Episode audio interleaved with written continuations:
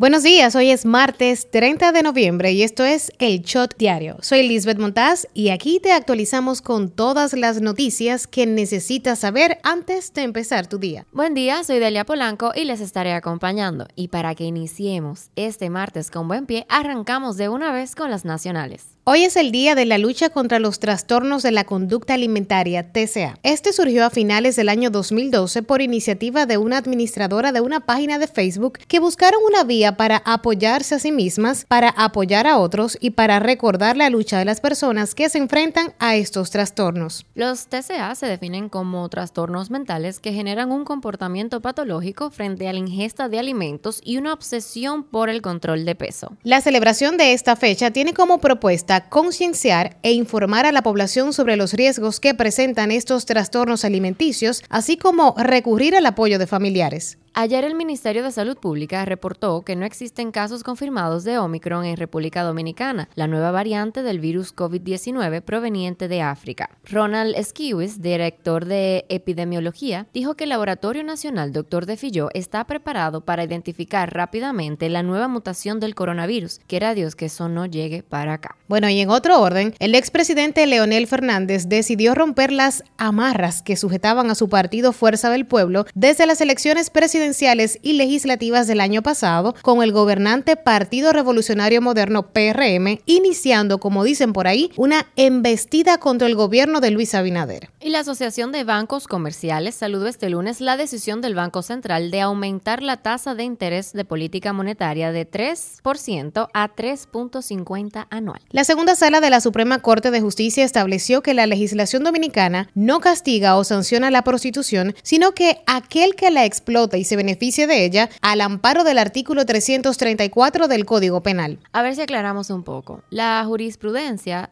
establece que pueden existir muchas causales o circunstancias por las cuales las personas que se dedican al proxenetismo se vean compelidas a comparecer ante un juicio, no siendo esta una causal para que no pueda demostrar con otros medios de pruebas si una persona o un determinado grupo de personas o institución se dedican al proxenetismo. Y en otro orden, el alcalde de Santiago, Abel Martínez, manifestó que por defender el dinero del pueblo, pueden embargarlo todas las veces que sea necesario. ¿Qué te parece? Bueno, Martínez reaccionó ante la publicación en medios informativos del embargo a sus cuentas personales por alegadas deudas contraídas en la alcaldía de este municipio, la cual tildó de un chantaje al cual no se va a prestar. Continuando con la política, el diputado de la Fuerza del Pueblo por la circunscripción 1 del Distrito Nacional, Omar Fernández, lamentó las recientes declaraciones de la ex vicepresidenta de la República, Margarita Cedeño al momento de afirmar que se equivoca porque quien le cerró el camino político fue otro y no el expresidente Leonel Fernández. Bueno, tan como en chime la gente, ¿verdad? Así es. El ministro de Obras Públicas y Comunicaciones del IGNE Ascensión anunció que el gobierno, a través de esta institución, realizará un conjunto de obras de infraestructura en la provincia de Santiago por un monto superior a los 10 mil millones de pesos. Nos vamos un ratito del patio y aterrizamos en las internacionales.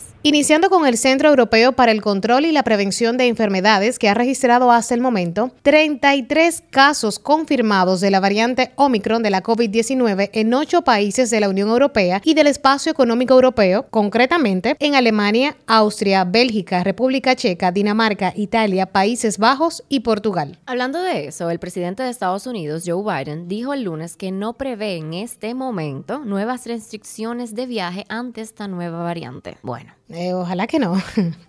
La Organización Mundial de la Salud, OMS, alertó además que los riesgos globales que plantea la variante Omicron son muy altos, por lo que pidió a todos los gobiernos acelerar la vacunación contra la COVID y reforzar las medidas de vigilancia ante posibles brotes de este derivado del coronavirus. El actor colombiano Sebastián Boscán, recordado por su papel de Leandro Santos en la telenovela Pasión de Gavilanes, falleció en Medellín, Colombia, de un cáncer de estómago y apenas tenía 41 años. Su fallecimiento toma por sorpresa al mundo del entretenimiento y a los fanáticos que habían seguido su trabajo en producciones como Pasión de Gavilanes, El Estilista, Los Tres Caínes, La Ley del Corazón y La Nieta Elegida. La candidata Xiomari Castro del izquierdista Partido Libertad y Refundación Libre lideró las elecciones de Honduras, aventajando a su principal oponente, el alcalde de Tegucigalpa, Nasri Asfura, del oficialista Partido Nacional, convirtiéndose en la primera mujer en asumir el cargo político en ese país. La dictadura de Nicolás Maduro suspendió la proclamación del gobernador de Barinas, el opositor Freddy Superlano, quien con su victoria en las elecciones regionales ponía fin a más de 20 años de hegemonía del clan Chávez en ese estado, donde los hermanos del fallecido expresidente tenían el poder absoluto. El juicio contra Ghislaine Maxwell, la heredera británica acusada en Estados Unidos de captar adolescentes para que el magnate Jeffrey Epstein abusara sexualmente de ellas, comenzó este lunes en un tribunal de Manhattan más de un año después de su arresto. Barbados está a punto de cortar los lazos con la monarquía británica para convertirse en la república más joven del mundo. Su actual representante, la gobernadora general Sandra Mason, sustituirá esta semana a la reina Isabel II como jefa de Estado. Los rumores sobre la presunta renuncia del CEO de Twitter se han confirmado, pues ha sido el propio Jack Dorsey quien en su cuenta de Twitter confirmó la renuncia a la compañía. De hecho, su medio de comunicación al público fue la cuenta personal en Twitter. Allí, además de hacer un trino sobre su decisión, publicó una carta donde explica las razones por las que después de 16 años de trabajar en la compañía tomó esta decisión. Bueno, y para los que han visto la película del momento, los herederos de la casa de moda de lujo italiana Gucci amenazaron este lunes con emprender acciones legales contra la película de Ridley Scott llamada House of Gucci, a la que acusan de retratar a los miembros de la familia como hooligans. Bueno, pudiésemos definir hooligans como jóvenes que se ven envueltos en disturbios y protagonizan actos vandálicos y peleas para contextualizar un poquito este concepto. Esto fue todo por hoy en el Shot Diario. No olviden seguir seguirnos en nuestras redes sociales, arroba el.shot para más actualizaciones durante el día. Y como dice Gabriela, nos vemos cuando nos escuchemos.